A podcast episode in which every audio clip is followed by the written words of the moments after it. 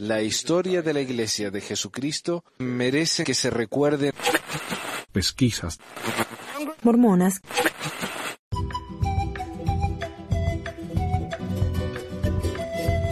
Bienvenidos a otro episodio de Pesquisas Mormonas. Les habla Manuel desde Ogden. Este es nuestro episodio número 71 y estamos en mayo del 2015. Mire, mayo ya. A ver, hoy voy a hablar un poquito acerca de una presentación que dio el señor John Hammer, o Hamer, perdón. John Hamer, acerca de la comunidad de Cristo. Vamos a explicar primero. La comunidad de Cristo es lo que se conocía como la Iglesia de Jesucristo de los Altos de eh, reorganizada sería la iglesia del hijo de José Smith, José Smith III, y de Emma Smith. ¿Y quién es John Hamer? John Hamer es un pastor en Canadá de la iglesia de la comunidad de Cristo. y él eh, es una especie de vocero, ¿no? Está en muchos programas. Eh, parece que es una voz más moderna de la iglesia y él está tratando de, que la gente sepa de qué se trata esto. Esta presentación se dio en Mormon Stories y yo me contacté con John Hamer y le pregunté si, si le gustaría que le tradujera la, la presentación y me dijo que sí, que no había problema. Porque lamentablemente no habla nada de español. Y como me costó tanto conseguir a alguien de la comunidad de Cristo para hablar, alguien que hablara en español, me, costó muchísimo. Había conseguido a alguien, pero después se echó para atrás porque decía que no se sentía muy con, eh, confianza con su español. Así que esto es lo mejor que he podido conseguir. Hace ya como un año que estoy tratando de, hacer esto.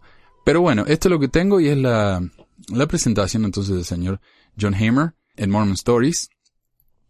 Y vamos a ver si me sale bien. Él es un experto en la iglesia, él está ahí, eh, hay años y él, como digo, es un pastor, un vocero, pero yo eh, sé un poquito de la iglesia. Más que nada, gracias a esta presentación y otras cosas que he leído, he ido a la iglesia, de la comunidad de Cristo que en Ogden.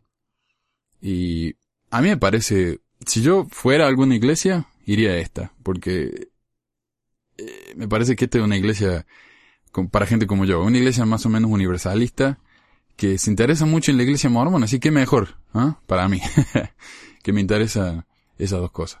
Pero bueno, eh, la presentación se llama Mormones en Transición y la Comunidad de Cristo. Esto es más que nada una comparación eh, de la iglesia mormona y la Comunidad de Cristo, una muy breve historia de, de cómo se abrió la iglesia de, de la iglesia mormona y cuáles son algunas de las diferencias en doctrina.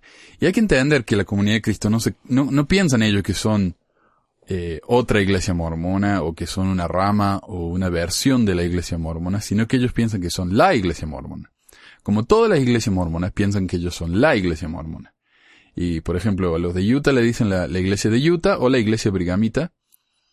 Está la comunidad de Cristo, está la iglesia fundamentalista, está la comunidad, la, iglesia de Cristo, está la iglesia del remanente, está la, y la iglesia de Cristo también se llama la iglesia del templo, del lote del templo, porque ellos están justo encima del lote que bendijo José Smith para construir el templo en el que iba a venir Jesucristo ahí en, en Independence. Así que bueno, esa es, esa es más o de qué se trata esto, y vamos a empezar. Dice aquí, uh, si eres un mormón y estás feliz con tu hogar espiritual en la iglesia, Sud, buenísimo. Esta presentación no es para ti, tú tienes un hogar en el que eres perfectamente feliz. Eh, pero la realidad es que algunos mormones no se sienten cómodos en la iglesia Sud. Esta presentación es para los mormones que se sienten marginalizados con su comunidad religiosa por alguna razón. Y en este sentido lo que quiere hacer John Hamer aquí no es reclutar gente para la comunidad de Cristo en el sentido de no, nuestra iglesia es mejor que la suya, dejen su iglesia y vénganse a la nuestra. A él no le interesa eso, él dice, cada uno que se sienta feliz en su iglesia. Esto es para los que están interesados en la restauración, así le llaman ellos, ¿no? a lo que hizo José Smith, pero no quieren ser parte de la iglesia sud.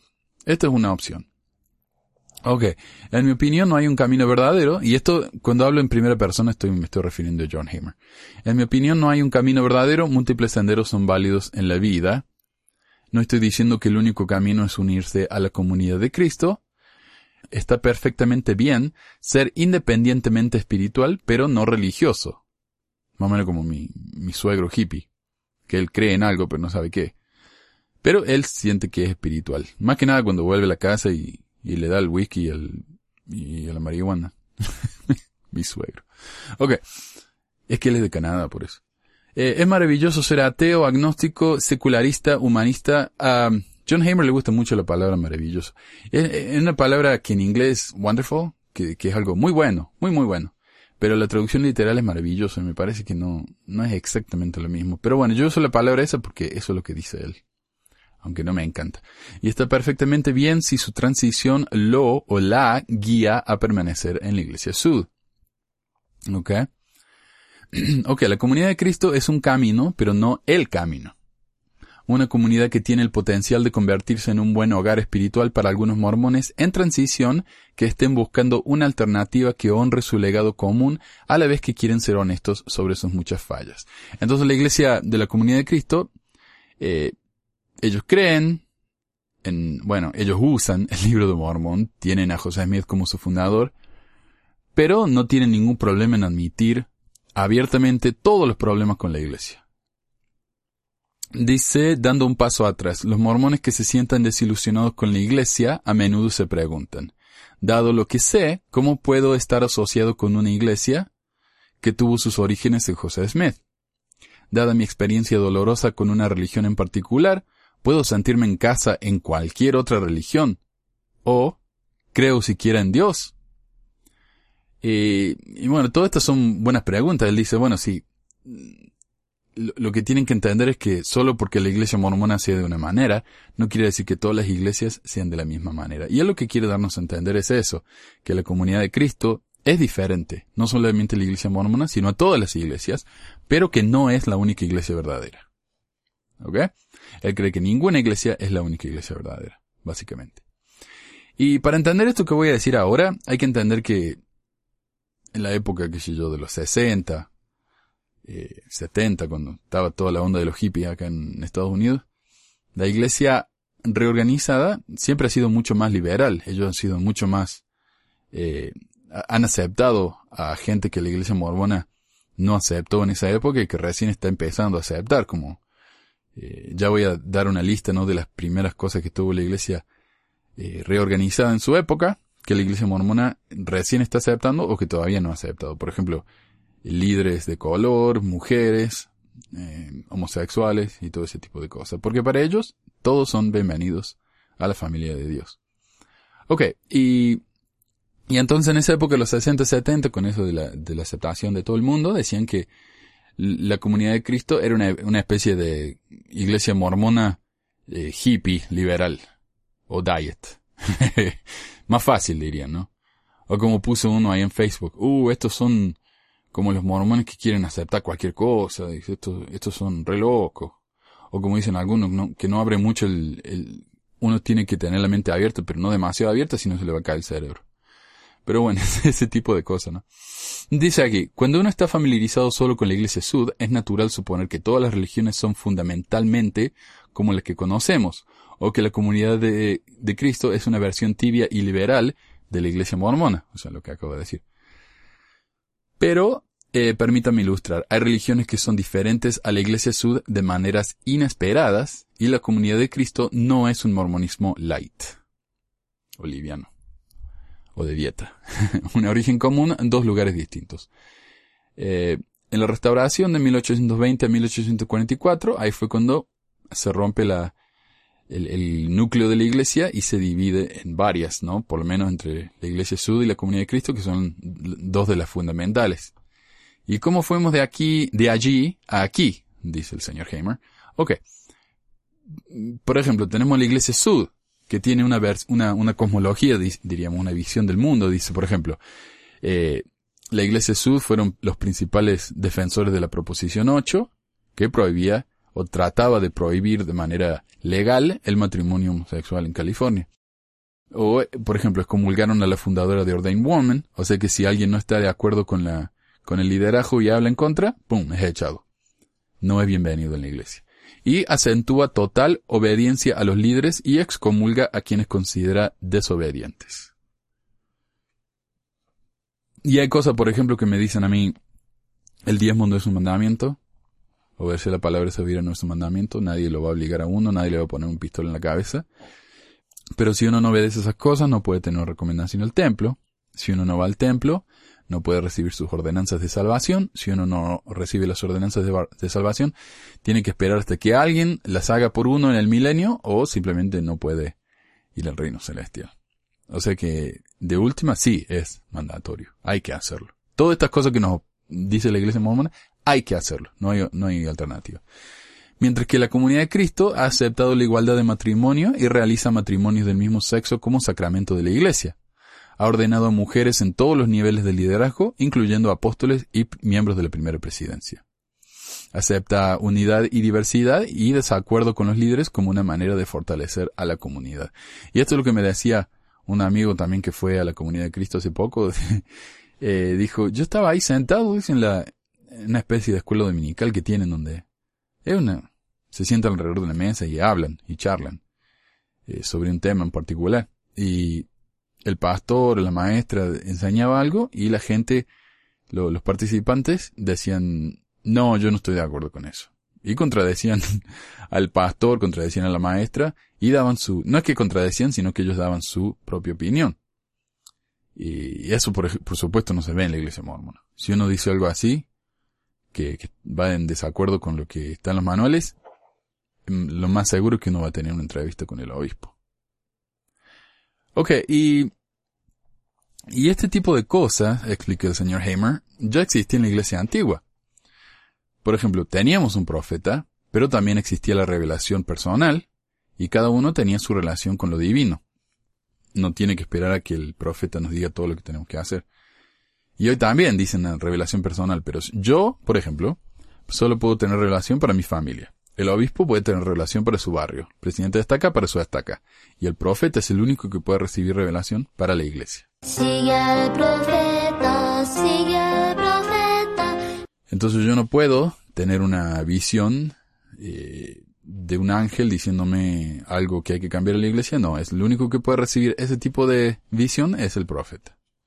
Y por eso también las cosas cambiaron en la época de José Smith cuando cuando vino el tipo este, no me acuerdo quién fue, pero que tenía una piedra, que estaba recibiendo visiones, y la gente lo empezó a seguir. Y uno leía eso y decía, pero qué raro, eso está en Doctrina y Qué raro, ¿no? Un tipo con una piedra mágica aquí, y la gente le creía esa estupidez. Y ahora sabemos, porque la iglesia misma lo ha admitido en su ensayo, que José Smith sí usó la piedra mágica, es la piedra evidente, para traducir el libro de Mormón y para encontrar tesoro. Es la misma piedra. Y entonces ahí fue cuando José dijo, ah, ah, acá el que recibe revelación para la iglesia soy yo. Pero incluso cuando él, él estaba formando la primera presidencia y él quería, él no quería a Sidney Rigdon, pero porque estaba en una de sus peleas con Sidney Rigdon, que eran amigo, enemigo, amigo, enemigo, uh, se, se, se odiaban y se amaban. pero la gente lo quería tanto a Rigdon que dijeron, no, nosotros queremos que él sea miembro de la primera presidencia y la gente lo votó. Y José Smith dijo, ok, bueno, entonces él es miembro de la primera presidencia, pero yo no, yo, yo no quiero que él sea, pero ustedes lo votaron, así que está. Entonces esas cosas existían antes, ahora ya no. Ahora si siete gatos locos votan en contra, ¡oh! es un, es una, un horror. ¿Cómo puede ser, no? Ok, eh, en la, en la época antigua tenemos, como dije, líderes, la autoridad de los líderes, pero se hacía todo de común acuerdo. Entonces se votaba. era más democrática.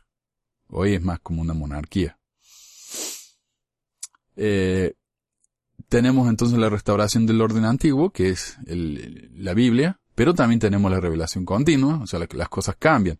Y en la iglesia, eh, creo que fue mm, uno de los Smith, que tuvo la última revelación, que ni siquiera fue una revelación, fue un manifiesto, ese de la poligamia, que se publicó en Doctrinas y Convenios. Y antes de él, la última sección, que es una sección en sí, que tenemos, es de Brigham Young, que habla acerca de cuando se tienen que ir de Nauvoo y venirse a Utah. Esa fue la, última revelación que hubo en la iglesia. Pero en la comunidad de Cristo todavía están escribiendo revelaciones en su doctrina y pactos, que escuche que así se llama el concepto mismo de la restauración, porque en esa época José Smith mismo fue el que dijo eh, la Biblia no es suficiente, hay que restaurar las cosas como eran antes. Y John Hamer, y le, le pregunta, ¿no? ¿Cómo pueden creer una persona con José Smith? Y el problema con, con muchos creyentes y no creyentes cuando se- lo que se trata José Smith de que los creyentes lo ven como un personaje perfecto, ¿no? Como, aunque no lo aceptan, hay una adoración de José Smith. Lo ora el profeta, tenemos, hablamos más de- de- del profeta que de, que de Jesucristo. Eh, y esa es la verdad. Pero también los antimormones lo ven como un personaje absolutamente malo. Entonces tenemos por un lado, es un, es un arquetipo de bondad, y para los ex mormones, antimormones, lo que fuera, es un arquetipo de maldad. Es como que no hay punto medio. Y lo que dice John Hamer es, y sí, él, él, él fue una persona eh, inmoral a veces, indecente a veces, fue una persona, fue un criminal a veces, rompió la ley, pero él nos ha dado un ejemplo en el que uno no tiene que aceptar las cosas simplemente porque nos dice que son así. Él vio problemas con la Biblia y cambió cosas que le parecieron mal. Por ejemplo, la Biblia dice que Dios cambió el corazón del faraón, por eso la- gente de Moisés no se pudo ir de Egipto. Ahora, piensen en eso. Si Dios endureció el corazón del faraón, eso quiere decir que Dios obligó al faraón a hacer algo malo. Lo cual va absolutamente en contra de todo lo que sabemos sobre la libertad de elección. ¿Cómo puede ser que alguien sea obligado a hacer algo? Bueno o malo, especialmente malo cuando afecta a tantos santos. Pero José Smith, cuando él hizo su traducción, entre comillas, porque no fue una traducción, fue simplemente una, una revisión, diríamos, de la, de la Biblia, él dijo, no, eh, Dios no endureció el corazón del faraón. Eso es una mala traducción. El faraón endureció su propio corazón. Y ahí, entonces, esto tiene más sentido. Entonces uno tiene que admitir que ahí José Smith eh, le dio más sentido a la Biblia de lo que tenía antes. Pero por supuesto los cristianos y los, creyentes en, en, que la Biblia es 100% verdad y que no puede cambiar, eso les parece un horror. Pero John Hamer dice, no, cada uno puede tener su propia revelación, cada uno puede verlo como mejor le parezca, porque las escrituras son, eh, en realidad, símbolos, cosas simbólicas que nos ayudan a, ser mejores personas y que nos enseñan algo, que nos dan consuelo, y por eso tenemos tantas iglesias diferentes. Tenemos miles de, de diferentes sectas cristianas, que no es un- en el mal sentido de la palabra, simplemente divisiones de la iglesia cristiana, la religión cristiana, la fe cristiana, y todos creen algo más o menos diferente. Y yo he escuchado tanta gente que dice, no, estoy, estoy shopping, ¿no? Estoy buscando una religión en la que me siento más cómodo. Y uno, si, cuando uno cree en la iglesia mormona, que hay solo una iglesia verdadera en el mundo, dice, ¿cómo puede ser que alguien se atreva a buscar una iglesia solamente porque les conviene? Pero es justamente por eso que la misma Biblia, que dice lo mismo en todas las religiones, todo la, la, ven de una manera diferente porque todos tenemos necesidades diferentes, todos somos diferentes, nuestros cerebros funcionan diferentes. Entonces, John Hamer dice, lo que pasa, y la iglesia de la comunidad de Cristo, lo que pasa es que estos son símbolos. Y hay una razón porque el- las historias en la iglesia son tan, en la Biblia son tan generales y no son demasiado específicas. Y eso me preguntaba yo incluso cuando creía en la iglesia y trataba de entender la historia de Adán y Eva, que no tiene muchísimo sentido. Trataba de entender la historia del diluvio, que también es, si uno se pone a pensar, es una horrible historia en la que mueren incontables bebés y perritos y gatitos. y- Pero no, es, es horrible. O sea, el mundo entero se muere. Bebés que no tenían ninguna culpa de nada. Entonces, yo pensé, si Jesucristo enseñó en parábolas, y al que podía entender que entendiera, ¿por qué la Biblia misma, el Antiguo Testamento, no puede ser una gran parábola que, que Dios escribió o que Dios hizo que cierta gente escribiera para enseñarnos algo? Eso para mí tendría más sentido que tratar de ver a Adán y Eva o el diluvio como algo histórico. Y esto como para dar una idea más o menos de, de qué está hablando él, porque en la, en la presentación que dio él expande mucho sobre esto. Ok, tiene aquí una... Ah, y esto, eh, en la presentación es de un PowerPoint. y voy a hacer un video con este PowerPoint y lo voy a poner ahí en el canal de YouTube. Así que si quieren ver los gráficos, yo les invito a que visiten el, el, uh, el canal de YouTube y, lo vean en, en, lugar de esto. También va a estar ahí en el, en el website, por supuesto. Pero si están escuchando esto en iTunes o algo así, eh, como para que sepan, ¿no? Le estoy avisando. Ok, entonces la iglesia, la, la iglesia antigua cambió constantemente. Cambio de nombre, cambio de localidad, cambio de muchas cosas, de doctrina, eh, cambió incluso la idea en la que Dios era, era un personaje en, tres personajes en uno, después cambió que eran tres personajes diferentes. O sea, la iglesia ha cambiado bastante. Y hoy ya no, ya no puede cambiar, ¿no? La doctrina no puede cambiar. Eso es lo que nos dicen. Eh, cambió el tipo de liderazgo, cambió el tipo de sacerdocio, que por, por supuesto lo de sumo sacerdote y las divisiones del sacerdocio de Melquisedec y el sacerdocio arónico, eso no existía antes. Y el mismo John, no, ¿quién era? Creo que era Whitmer, el que escribió una proclamación para todos los creyentes en Cristo. Después que se fue a la iglesia, dijo, yo cuando estaba en la iglesia, al principio, yo nunca escuché eso. Esas cosas son del diablo. A él lo horrorizó eso de los diferentes sacerdocios. Que hoy nos parece algo tan normal y común, pero eso no... Eso los miembros de esa época se asustaron mucho cuando, cuando lo anunciaron. Entonces había nuevas prácticas y sacramentos, como lo del templo, que evolucionó, conceptos totalmente diferentes de la, de la cosmología y de Dios, como dije. Y dice el señor Hamer, aun si una iglesia pudiera preservar la restauración original, digamos yo voy a crear una iglesia mormona nueva con todo como era en esa época, en la época de José Smith. La preservación sería totalmente diferente a la experiencia original de la iglesia de la restauración original, porque esa iglesia en esa época cambia constantemente, como digo. Entonces, si yo quisiera crear una iglesia como la de José Smith, tendría que ser una iglesia que está cambiando todo el tiempo. ¿Me entienden? Entonces, eh, es, es, imposible cambiar, eh, crear una, una, iglesia mormona fundamentalista en, el buen sentido de la palabra, en el sentido de que sería una iglesia tal como existía, porque si uno ve a la iglesia de, de cada dos años de, por ejemplo, en 1830, 1832, 1834, 1836, 38, 40, en cada uno de esos, de esos eh, periodos de tiempo, la iglesia era diferente, al menos un poquito diferente. Mientras que hoy la iglesia no ha cambiado en décadas. Ok, entonces tenemos la iglesia mormona, que siguió de, de, Utah, que siguió a Brigham Young, y la iglesia de eh, la iglesia de la Comunidad de Cristo que siguió a Emma.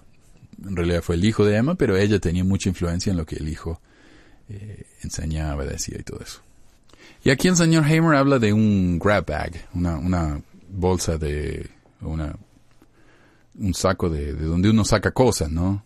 Supónganse que están ahí todos los recursos de, que uno puede imaginarse que formarían una iglesia, entonces uno va y saca algo nuevo, saca algo que, que más le guste. Entonces, supongamos que la restauración tiene todos los principios eh, verdaderos de la, de, de la religión y de Dios y de todo eso, entonces uno puede ir sacando diferentes cosas de la bolsa. Ahora, en 1840, la Iglesia Sud dice que ellos tienen la plenitud completa del Evangelio y se van por su, por su propia rama en 1850. Hay innovaciones diversas y ahí es cuando la, la Iglesia R-Sud, digamos la Comunidad de Cristo, eh, trata de volver o regresar a algo parecido a lo que era el mormonismo en la era de Kirkland. Entonces, basado en un mismo legado, en un mismo comienzo, tenemos dos versiones completamente diferentes, pero los dos están basados en lo mismo, como digo. Ahora, cuando José III se hizo profeta, él, él, ya empezó a cambiar algunas cosas. Por ejemplo, él se sentía incómodo con, con la adoración que, que, les digo de, del, del, profeta. Eso le parecía, a él eso le parecía incómodo. Entonces, en vez de convertirse él en la figura central de la iglesia, quiso que la gente se diera cuenta que el enfoque principal tenía que ser Jesucristo. Entonces, por ejemplo, en el himno Logra el profeta,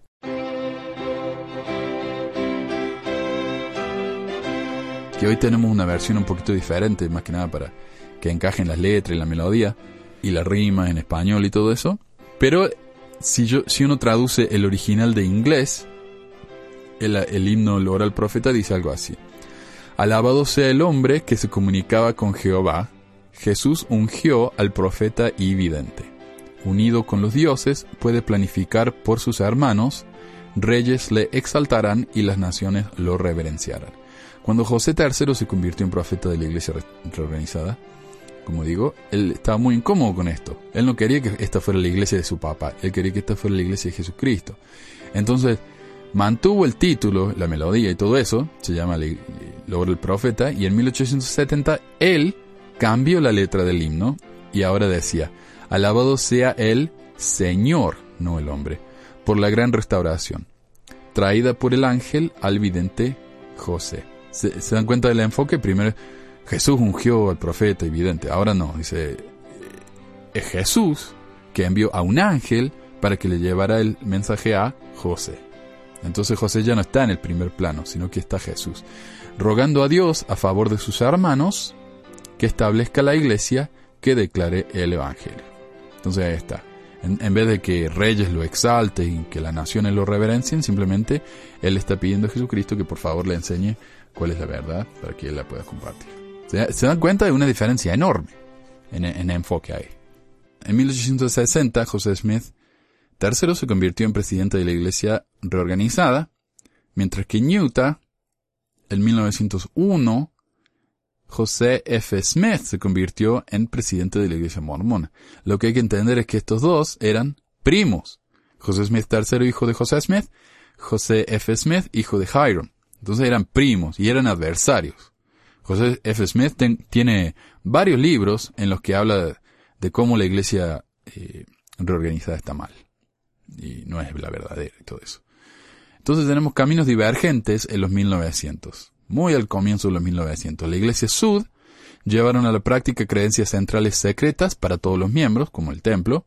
Más tarde empieza a purgar creencias que no son populares. Eh, por ejemplo, lo primero que me viene a la mente es lo de Adán Dios, eh, expiación de sangre y en la parte del templo donde uno se corta la garganta simbólicamente. Creencias incluyen la teología de Nabu, progresión, hay dioses múltiples, progresiones que Dios siempre está aprendiendo cosas nuevas, hay muchos dioses, investidura de Nabu, que es la investidura nueva, tenemos el bautismo por los muertos, matrimonio celestial o plural, más tarde sacaron la palabra plural y se convirtió en matrimonio celestial. Y por eso hoy nos, nos olvidamos de que matrimonio celestial en Doctrina y Convenio significa poligamia. El libro de Abraham y la perla de gran precio en el canon de escrituras y diezmos de las ganancias. Uno tiene que dar diezmo de todo. La Iglesia de la Comunidad de Cristo, en cambio, reúne diversos grupos de santos con diferentes creencias. Cada uno puede creer un poquito diferente si le parece, comienza a abandonar innovaciones de Nabu y se enfoca en el mormonismo de Kirtland, que era anterior. A Nabu ahí donde ya se, se pusieron locos, ¿no? Con el templo nuevo, el templo masónico y todo eso. Y las creencias reorganizadas incluyen que se oponen a la poligamia, y al principio ellos estaban muy en contra de las versiones de que José Smith era un polígamo. Ellos negaban rotundamente que José hubiera practicado la poligamia. Más que nada porque eh, Emma lo, negaba. Y cuando los hijos le preguntaban, dime la verdad, mamá, dime la verdad. Papá practicó la poligamia y ella lo negaba. Cada vez lo negaba. Construye Sion, la Orden Unida, en el condado de Jackson, Missouri. Teología de Kirtland, como digo, la deidad trinitaria, que es más eh, como el cristianismo eh, más popular. Inspirada versión de la Biblia, usan la, la versión de José Smith de la Biblia, mientras que los mormones, por alguna razón, no, usan la de la Reina Valera en español y la del Rey Santiago en inglés, y agregan revelaciones a doctrinas y convenios y se enfocan en la paz. Y por eso digo también que eran considerados los, los mormones hippies, ¿no? Hasta hoy en día es todo sobre la paz y todo eso, shalom, ¿no? Y en el templo de, de allá de Missouri, cuando yo fui, tienen una cruz enorme en la entrada. Y la cruz está hecha de diferentes maderitas, diferentes tipos de madera. Y eso representa a todas las, personas de diferentes orígenes, creencias, eh, orientación sexual, lo que fuera, lo que fuera, y todo eso juntos forman la iglesia.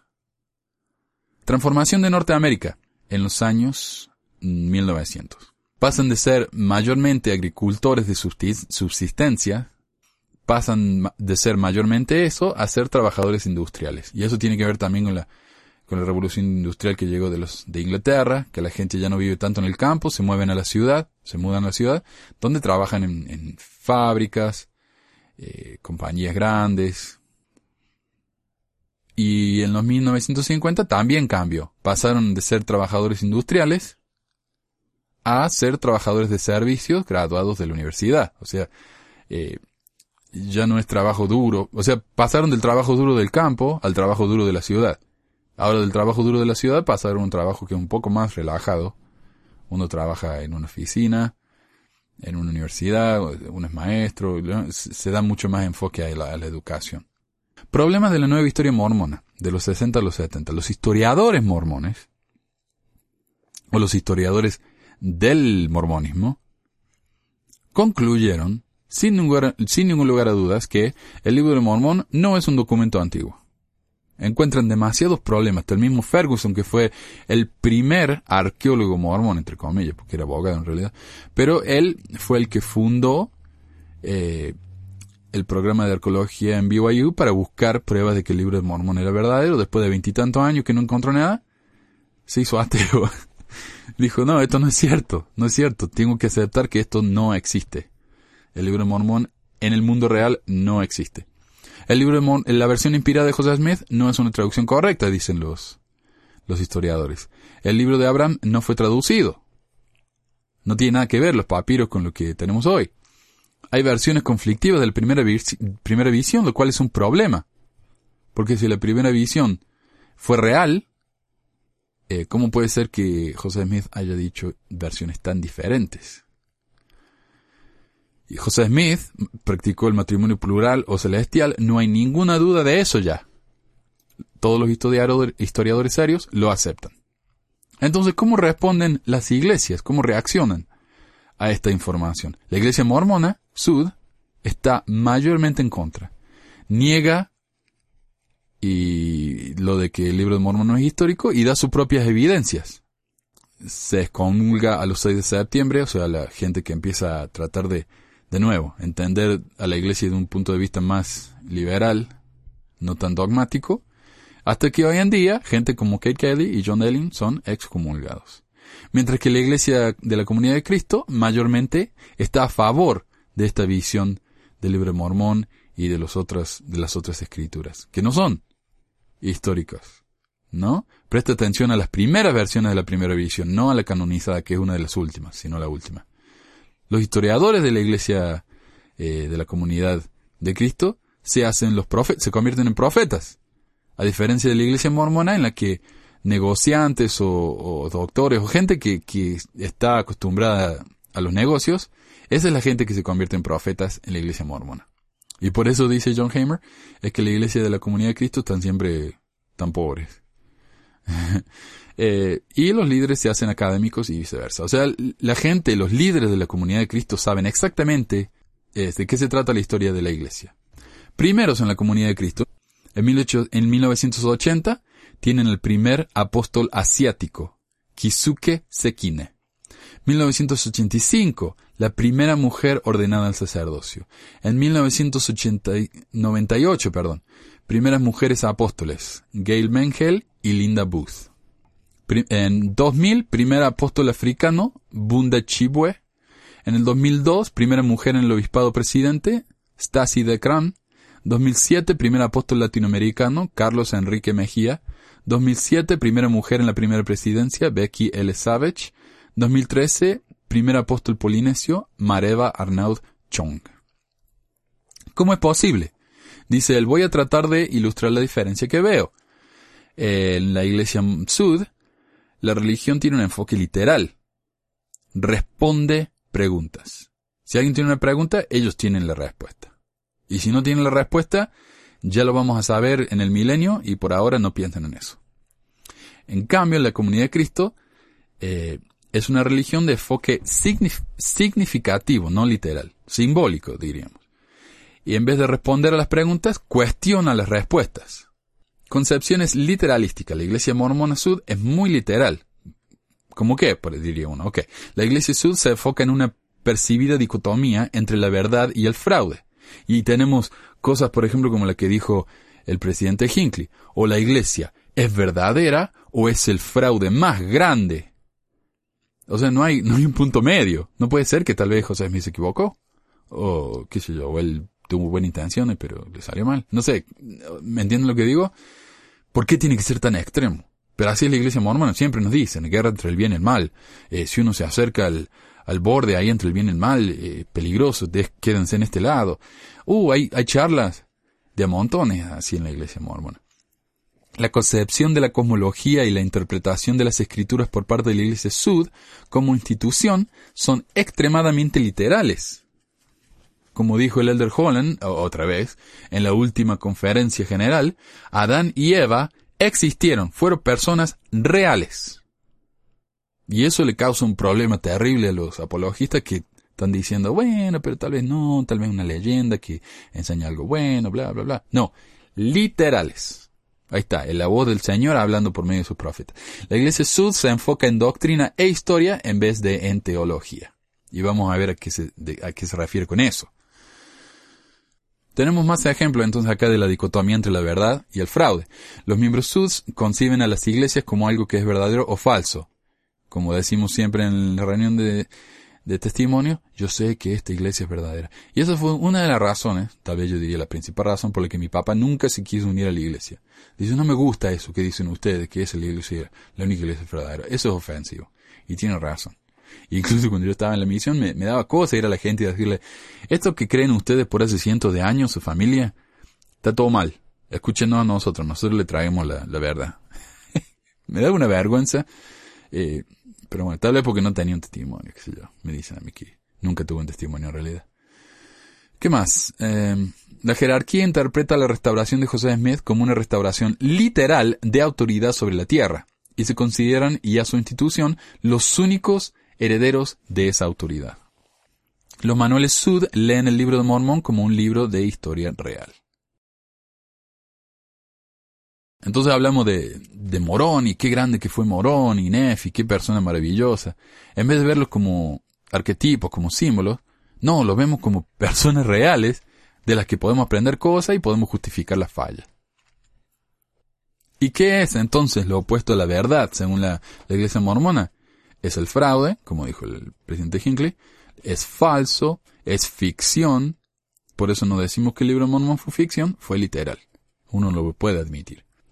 ¿Y, cuáles son algunos de los problemas con esta cosmovisión, cosmología, esta visión del mundo de las escrituras? ¿Cuáles son algunos de los problemas? Dice el señor Hamer. Eh, no hubo un Edén, sino que el mundo se creó por medio de la evolución. No hubo un diluvio universal. No hubo una confusión de lenguas en Babel. Hay lenguas que son mucho más antiguas de la historia de Babel, entonces no puede haber sido real. No hubo un éxodo, no hay ningún registro histórico de un éxodo. Eh, no hubo un reino de David unido, como habla la Biblia, no hubo un decreto agustino de censos, ¿eh? Eh, cuando la mamá de, el mamá y el papá de Jesús tuvieron que ir a, a Nazaret a registrarse para el censo, eso no está en la historia tampoco, no existe. No hubo una masacre de los inocentes, algo así, una orden de masacrar a todos los niños, bebés, en el reino hubiera sido registrado en algún lado, pero no, ni siquiera Josefo, que mormones lo adoran tanto, ni siquiera él habla de eso. Y él tiene cosas acerca de, este rey eh, Herodo, Heródoto, no sé. Eh, no hubo un retorno inmediato de Jesús, como pensaban los apóstoles que iba a volver ahí nomás, y no, no volvió. Todavía lo estamos esperando. En el libro de Mormón no hay ADN, la manita o ninguna prueba lingüística de que hayan sido verdaderos no hubo una reorganización de los continentes, no hubo granos, animales o ruedas en el oeste, animales mencionó el libro de Mormón, ya hemos hablado de eso. Eh, no hay una anulación de la guerra de Armagedón, no sé a qué se refiere eso. Y Sion no fue redimida. Mucho en las escrituras es definitivamente no histórico, dice el señor Hamer. ¿Cuál es el resultado entonces? un- algún tipo de crisis de fe. Alguien escucha esto, escucha lo del libro de Abraham y se, horroriza. Se quiere ir de la iglesia porque le mintieron. Uno escucha esto, se horroriza porque José Smith eh, dijo que tuvo eh, versiones diferentes de la primera visión. ¿Cómo puede ser? La primera visión es literal, entonces ¿cuál es la versión real? Ah, y uno se asusta y se va. Entonces, claro, cuando uno tiene que aceptar dos cosas que son contradictorias, eso se llama disonancia cognitiva. Y eso es lo que muchas personas en la iglesia tienen que sufrir cuando uno acepta que hubo un Adán, pero que también hay fósiles de, que demuestran la evolución. ¿Cómo abordamos esta ecuación? ¿Cómo lo, lo- lo resolvemos entonces? Bueno, o decidimos que las escrituras no son historia real, eso arregla todo el problema. O tenemos algún tipo de crisis de fe, o directamente beneficiamos al literalismo y dejamos de creer en la ciencia, eh, o creemos en diferentes tipos de ciencia, como dice el señor Ham. Pero bueno, veamos la interpreta- interpretación de las escrituras antes de la época de la, de la ilustración.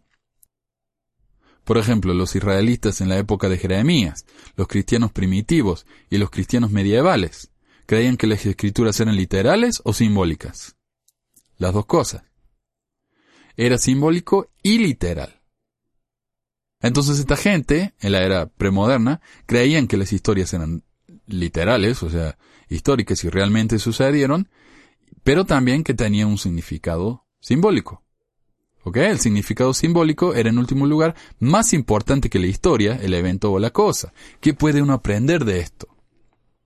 Entonces, ahí en- eh, cuando uno no tiene problema en exagerar una historia, ¿no? Para enseñar una moraleja.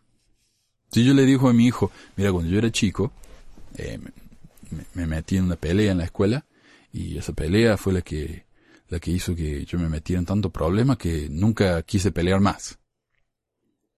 Y yo exagero la pelea y tal vez hubo una pelea, pero no de la manera en que yo la, la describo. Pero lo importante no es la realidad de la pelea en sí. Lo importante es la enseñanza que yo le estoy dando a mi hijo con esa historia. Y eso es lo importante. El símbolo, la moraleja, la enseñanza. Entonces, tal vez hubo un Jesús, pero caminó en, el agua, quién sabe. Lo importante es que él demostró que cuando uno tiene fe, qué sé yo, bla, bla, bla, uno puede hacer cosas increíbles, tales como caminar en el agua. ¿Se entiende? Entonces, el simbolismo es la clave. El cristianismo primitivo y el literalismo. Ok, tenemos en- al apóstol Paul en 2 Corintios 3.6. Cristo nos hizo ministros competentes de un nuevo pacto, no de la letra, sino del espíritu, porque la letra mata, más el espíritu vivifica.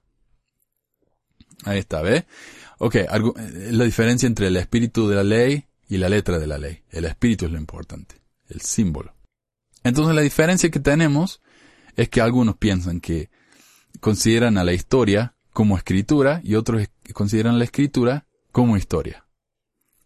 ¿Ven? Entonces, hubo realmente un Julio César, eso es historia, pero la veamos como escritura. ¿Qué nos puede enseñar a nosotros la vida de Julio César o la vida de Jesús o lo que fuera?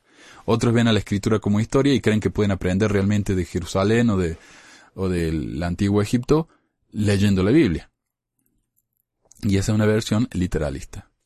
Entonces la, comunidad de Cristo, la diferencia es que ellos interpretan a, las escrituras como algo significativo. Ellos no creen que la vida sea algo blanco y negro, que solo haya bien y mal, ¿no? Todo opuesto así, como lo en eh, ley. Hay diferentes facetas de gris, diríamos. Entonces, mientras la iglesia Sud interpreta a las iglesias como algo que puede ser verdadero o falso, yo sé que esta iglesia es la verdadera, la comunidad de Cristo dicen que todas las iglesias son instituciones humanas, todas, respuestas humanas al llamado divino, construidas por y llenas de personas con fallas, pero con buenas intenciones. Todas las iglesias existen dentro de sus tiempos y lugares en la historia y están sujetas a prejuicios culturales como todas las instituciones humanas. Por eso es que las iglesias han hecho cosas horribles durante la historia, porque están creadas por personas y las personas tienen épocas en las que hacen cosas horribles. Todas las iglesias erran y deben arrepentirse para poder aprender. Tal como las personas, las iglesias también. Ok, Ah, todas las iglesias erran y deben arrepentirse para poder aprender. Y esto está en Doctrinas y Pactos de la Comunidad de Cristo, eh, sección 163, versículo 7c. Dice, no es, no es placentero para Dios cuando algún pasaje de las Escrituras es usado para disminuir u oprimir a las razas, géneros o clases de seres humanos. Se ha hecho mucha violencia física y emocional a algunos de los amados niños de Dios por medio del uso incorrecto de las Escrituras. Se llama a la Iglesia a que se confiese y arrepiente de tales actitudes y prácticas. ¿Ok? Ejemplos de aprendizaje de los errores de la Iglesia de la Comunidad de Cristo, por ejemplo, ordenación de las mujeres e inclusión total de los miembros LGBT o gays. Mientras que la Iglesia Sud dice que es la única iglesia verdadera sobre la faz de la tierra, la Comunidad de Cristo dice que ninguna persona o institución está autorizada para hablar por Dios o para actuar en el nombre de Dios porque cosas horribles se han hecho en el nombre de Dios. Para darle un ejemplo muy que a uno le parece insignificante, ¿no? Nada que ver con, con las matanzas que han habido en la Edad Media, las cruzadas, pero algo mucho más inocente, diríamos, entre comillas. Cuando yo estaba en Chile, en la misión, había un, un caballero que era panadero, pero era, oh, era, era una persona bastante desagradable, por ser honesto. Era, medio, eh, no sé, es una de esas personas que uno la ve y, se da cuenta que hay algo, uh, medio, medio oscuro ahí, ¿no? En el corazón, qué sé yo. Y había una miembro de la iglesia muy nueva, muy exitosa, ya había vivido muchos años en, Suiza, se mudó acá, era, era directora de un hotel ahí en Pucón, que es una de las zonas más turísticas de, de Chile. Y ella, eh, señora muy, muy bonita también, ¿no? Inteligente, guapa, y muy, muy creyente en la iglesia, casi de manera inocente. Y este hombre, en una reunión de la iglesia, en una noche de hogar, no sé qué habrá sido, ella nos contó, que él dijo, hermanos, acabo de ir al templo y he recibido una revelación de quién va a ser mi esposa. Y por supuesto todos, ¿quién? ¿Quién va a ser tu esposa? Y enfrente de todos, y sin avisarle con anterioridad, apuntó a esta hermana y dijo, ella. Esta hermana, siendo miembro nuevo, con una fe casi ciega en la iglesia, dijo, este hombre es un sacerdote, él fue al templo, en el templo escuchó que yo iba a ser su esposa, supongo que voy a ser su esposa. Obviamente este hombre la estaba manipulando, porque cuando al final ella, nosotros le aconsejamos que por favor tuviera un poco de cuidado porque alguna gente se aprovecha de su posición en la iglesia. Entonces ella se dio cuenta que realmente no lo quería él, que ni siquiera le gustaba, y lo dejó. Inmediatamente, así, él tuvo otra revelación de que otra muchacha en el, barrio era la elegida, la elegida para él. Eh, así que hay gente que dice, a mí Dios me habló y Dios me dijo esto, lo otro, eh, y ahí es donde hay problemas, ¿no? Porque uno se aprovecha de eso. Entonces la comunidad de Cristo dice, si alguien les dice algo así, corran, porque esa persona no, no tiene buenas intenciones. Ah, los principios duraderos de la comunidad de Cristo incluyen el valor de todas las personas y todos son llamados. La comunidad de Cristo no dice tener monopolio exclusivo de la verdad y de la autoridad, pero reconoce que la institución tiene un llamado especial de Dios. ¿Ok?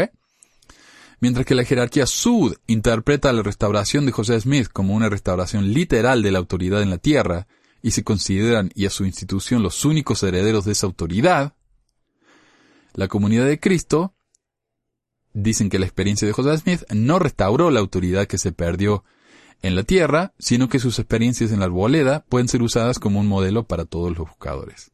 Entonces, como José trató de encontrar la verdad, nos, ¿verdad? Es un ejemplo para que nosotros también tratemos de encontrar la verdad. Dicen que lo divino es igualmente accesible para todos los buscadores, y buscadores es la palabra, eh, una especie de, cuando dicen investigadores en la iglesia mormona, una persona aprendiendo sobre la iglesia, así le dicen en la iglesia de la comunidad de Cristo, los buscadores. Y la comunidad de Cristo es llamada para ser una gente profética. Toda la gente. Entonces cuando ellos tienen sus reuniones de, ¿cómo le dicen ellos? Conferencia mundial creo que le dicen a las conferencias generales. Eh, el barrio, o la rama, lo que, como sea que le llaman, ellos eligen a un, a un representante.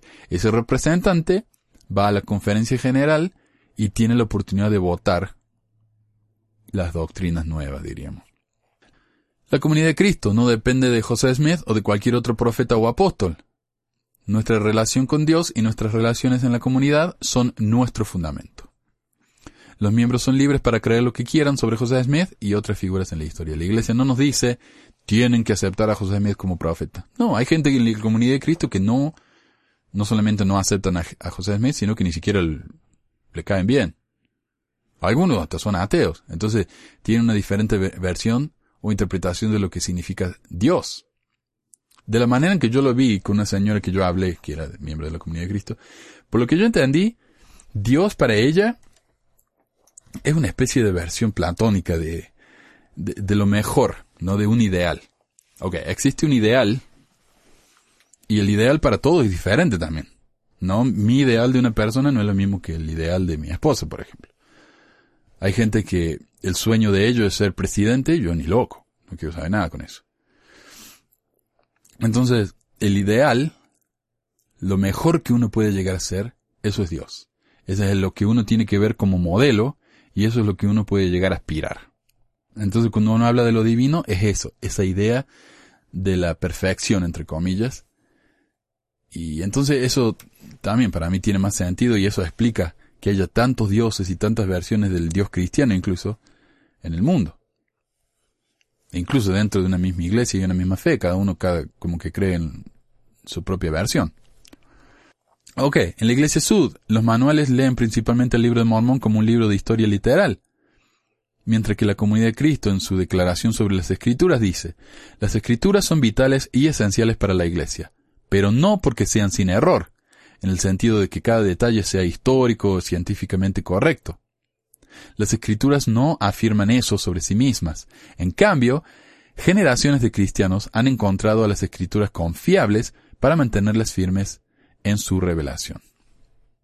En cambio, generaciones de cristianos han encontrado las escrituras confiables para mantenerles firmes en revelación, en promover la fe en Cristo y en promover la vida de los discípulos. Por esos propósitos, las escrituras son confiables siempre. Y también habla John Hamer de la diferencia del Jesús cristiano y del Jesús, o perdón, del Jesús bíblico y del Jesús histórico, si es que hubo un Jesús histórico, explica él. Tal vez el Jesús histórico fue un, un revolucionario judío que trató de hacer algo para ayudar a su gente, pero que no realizó milagros. Entonces el Jesús histórico es, otra vez, un ideal, algo a lo que podemos aspirar. Un ejemplo de, bondad, de amor, etc., ¿no?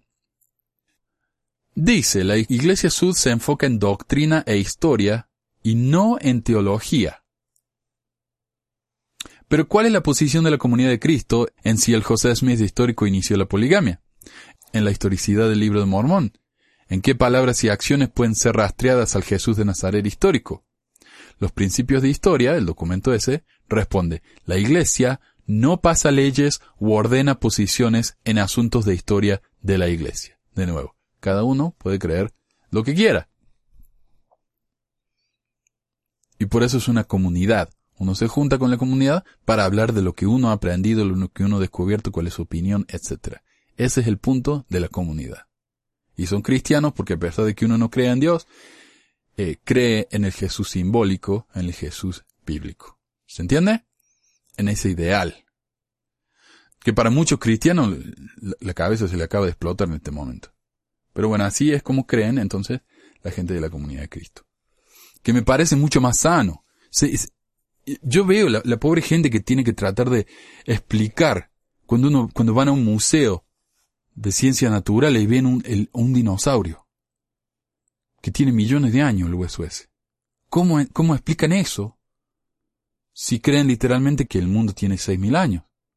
Como dice el Doctrina y Convenio, dice que el, mundo tiene seis mil años. ¿Cómo se explica eso entonces? le da a uno un dolor de cabeza terrible, tiene que cerrarse los oídos oh, y, inventar una conspiración de que los científicos son pagados por el gobierno para que nos mientan, sí, esas cosas extrañas, ¿no?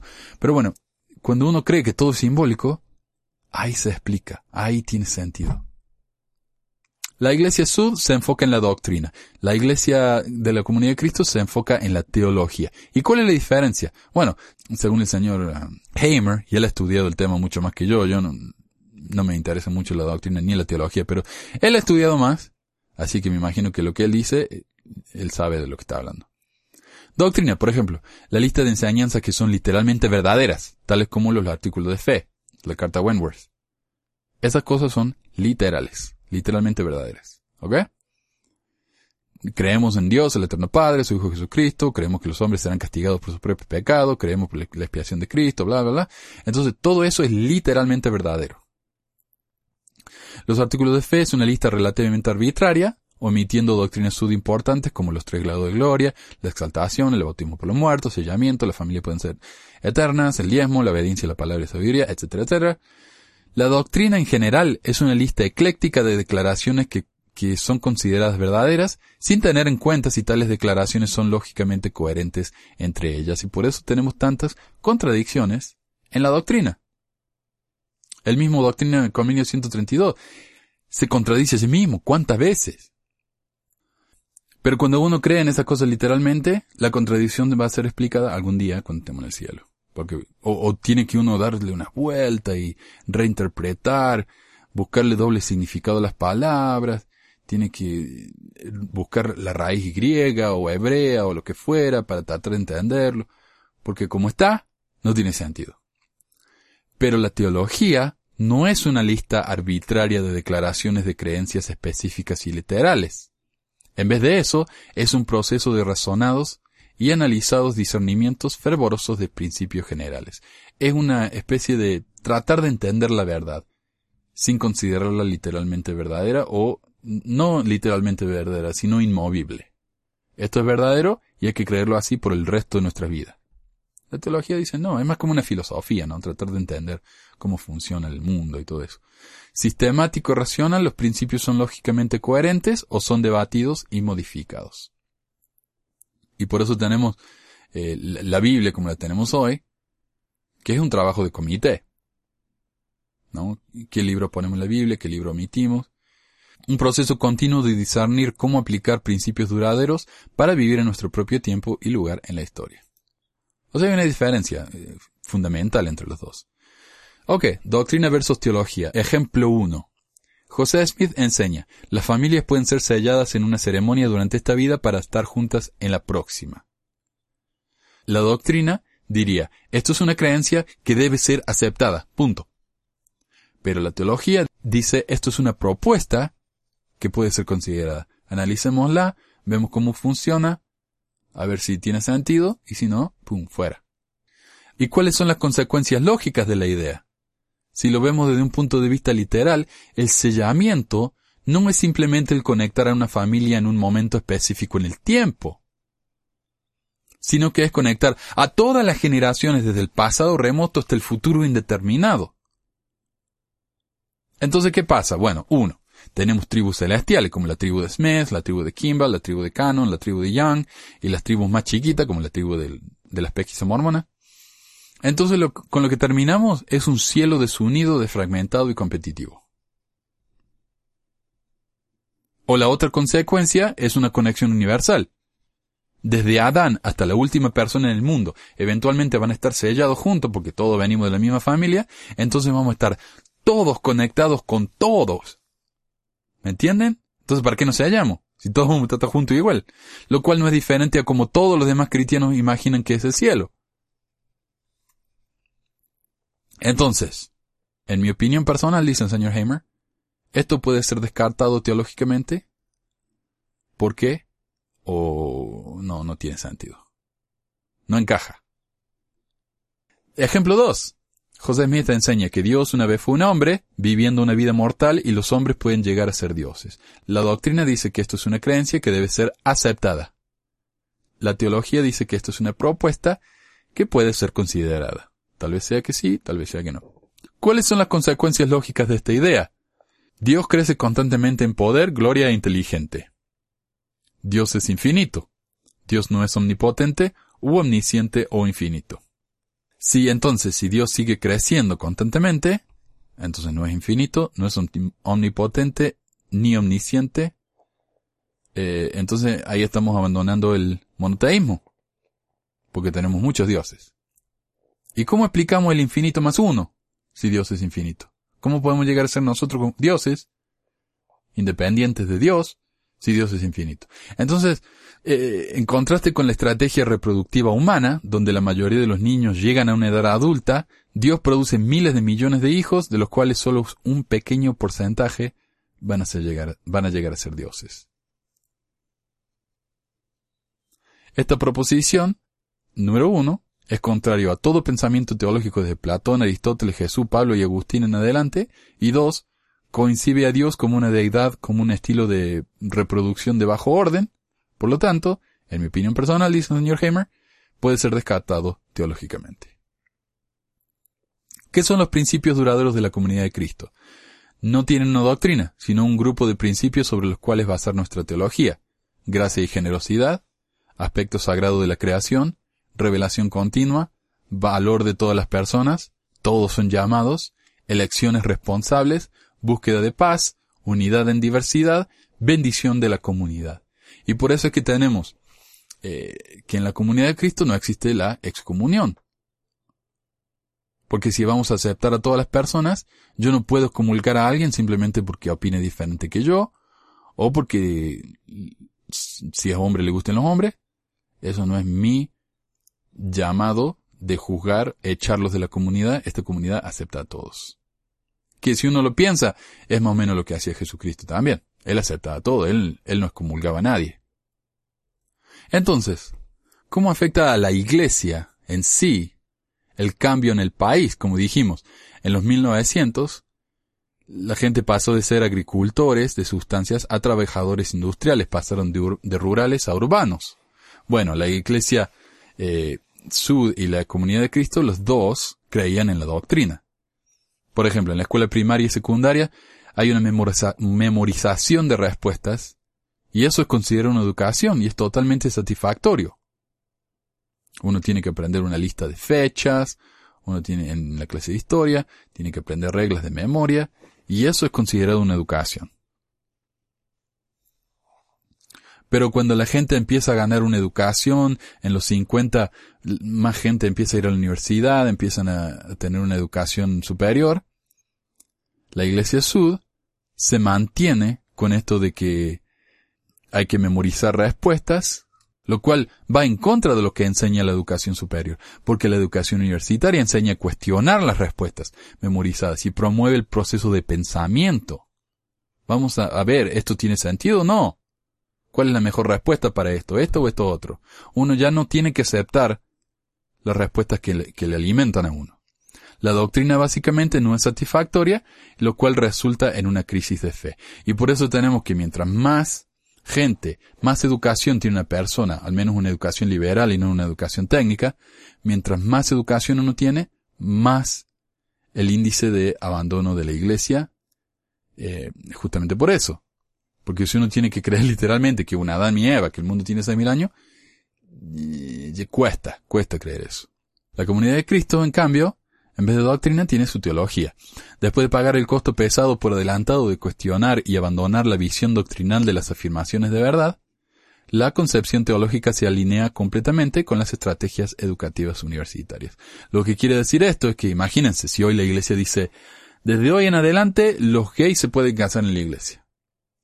¿Se imaginan la cantidad de gente que se va a ir de la iglesia a formar sus propias iglesias mormonas que no creen en la homosexualidad? como pasó cuando le dieron sacerdocio a los negros, cuántos miembros de la iglesia se fueron. Porque ¿cómo puede ser? La iglesia misma dijo que los negros nunca van a recibir el sacerdocio y ahora recibieron el sacerdocio. Esto no encaja y se fueron. En la iglesia de la comunidad de Cristo pasó lo mismo. Mucha gente se fue cuando la iglesia empezó a cambiar.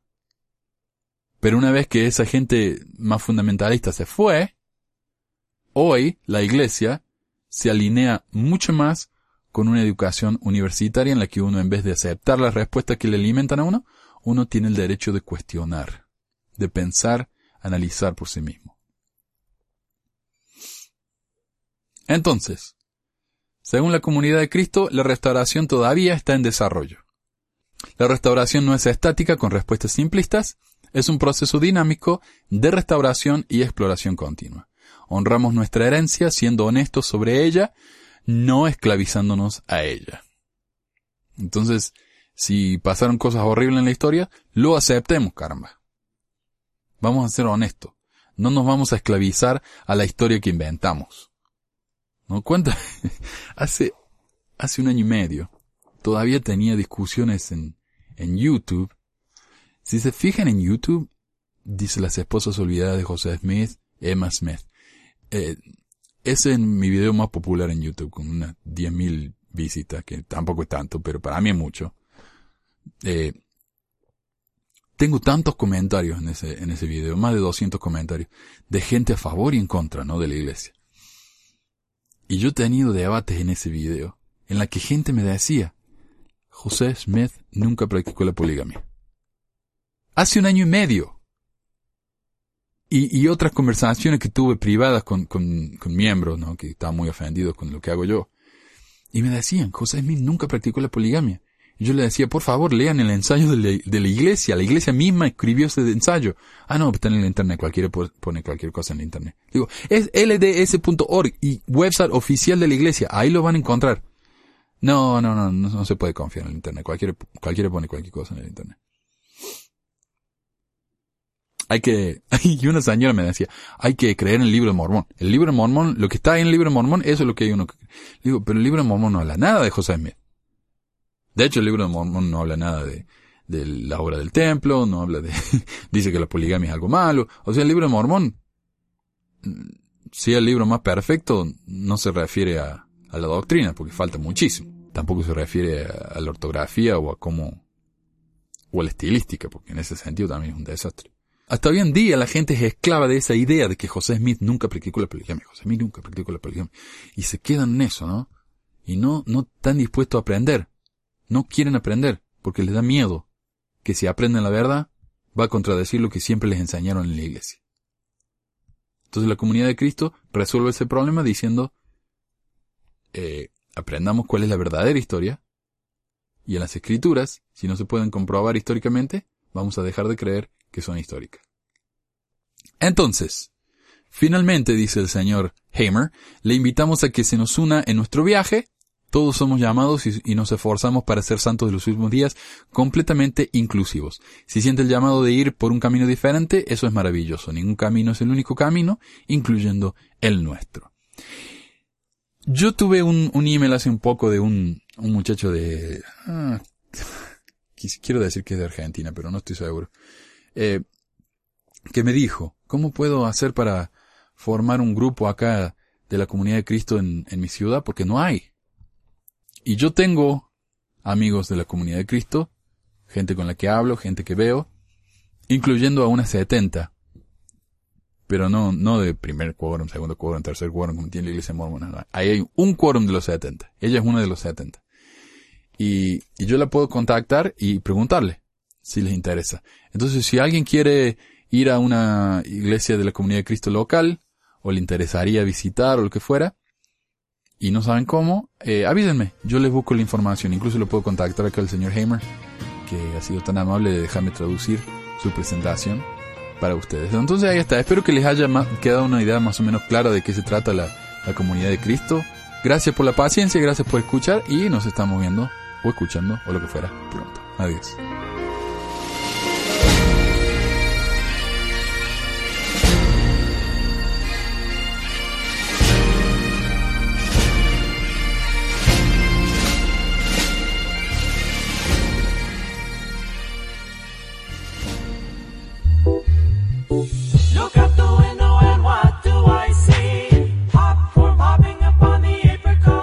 Eso es todo por hoy. Muchas gracias por escuchar Pesquisas Mormonas.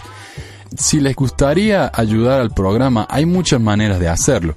Nos pueden dejar un comentario en el blog pesquisasmormonas.com o blog.pesquisasmormonas.com, un review en iTunes o en Stitcher, mirar y compartir nuestros videos en YouTube y dejarnos un comentario o un thumbs up, un like en Facebook, compartir nuestros tweets, darnos un más uno en Google Plus enviarnos preguntas por email a manuel.pesquisamormonas.com o dejar un mensaje de voz al número 1 385 244 0764. Este es un número de Google Voice, así que pueden hacer este llamado gratis si también usan Google Voice. Y mucho más, por supuesto. Si todos nuestros oyentes hacen solo una de estas cosas, más gente va a poder saber acerca del podcast. Mientras más gente nos ayude, más frecuentemente vamos a poder producir estos programas. Muchas gracias por escucharnos y por las palabras alentadoras. Hasta la próxima. Popcorn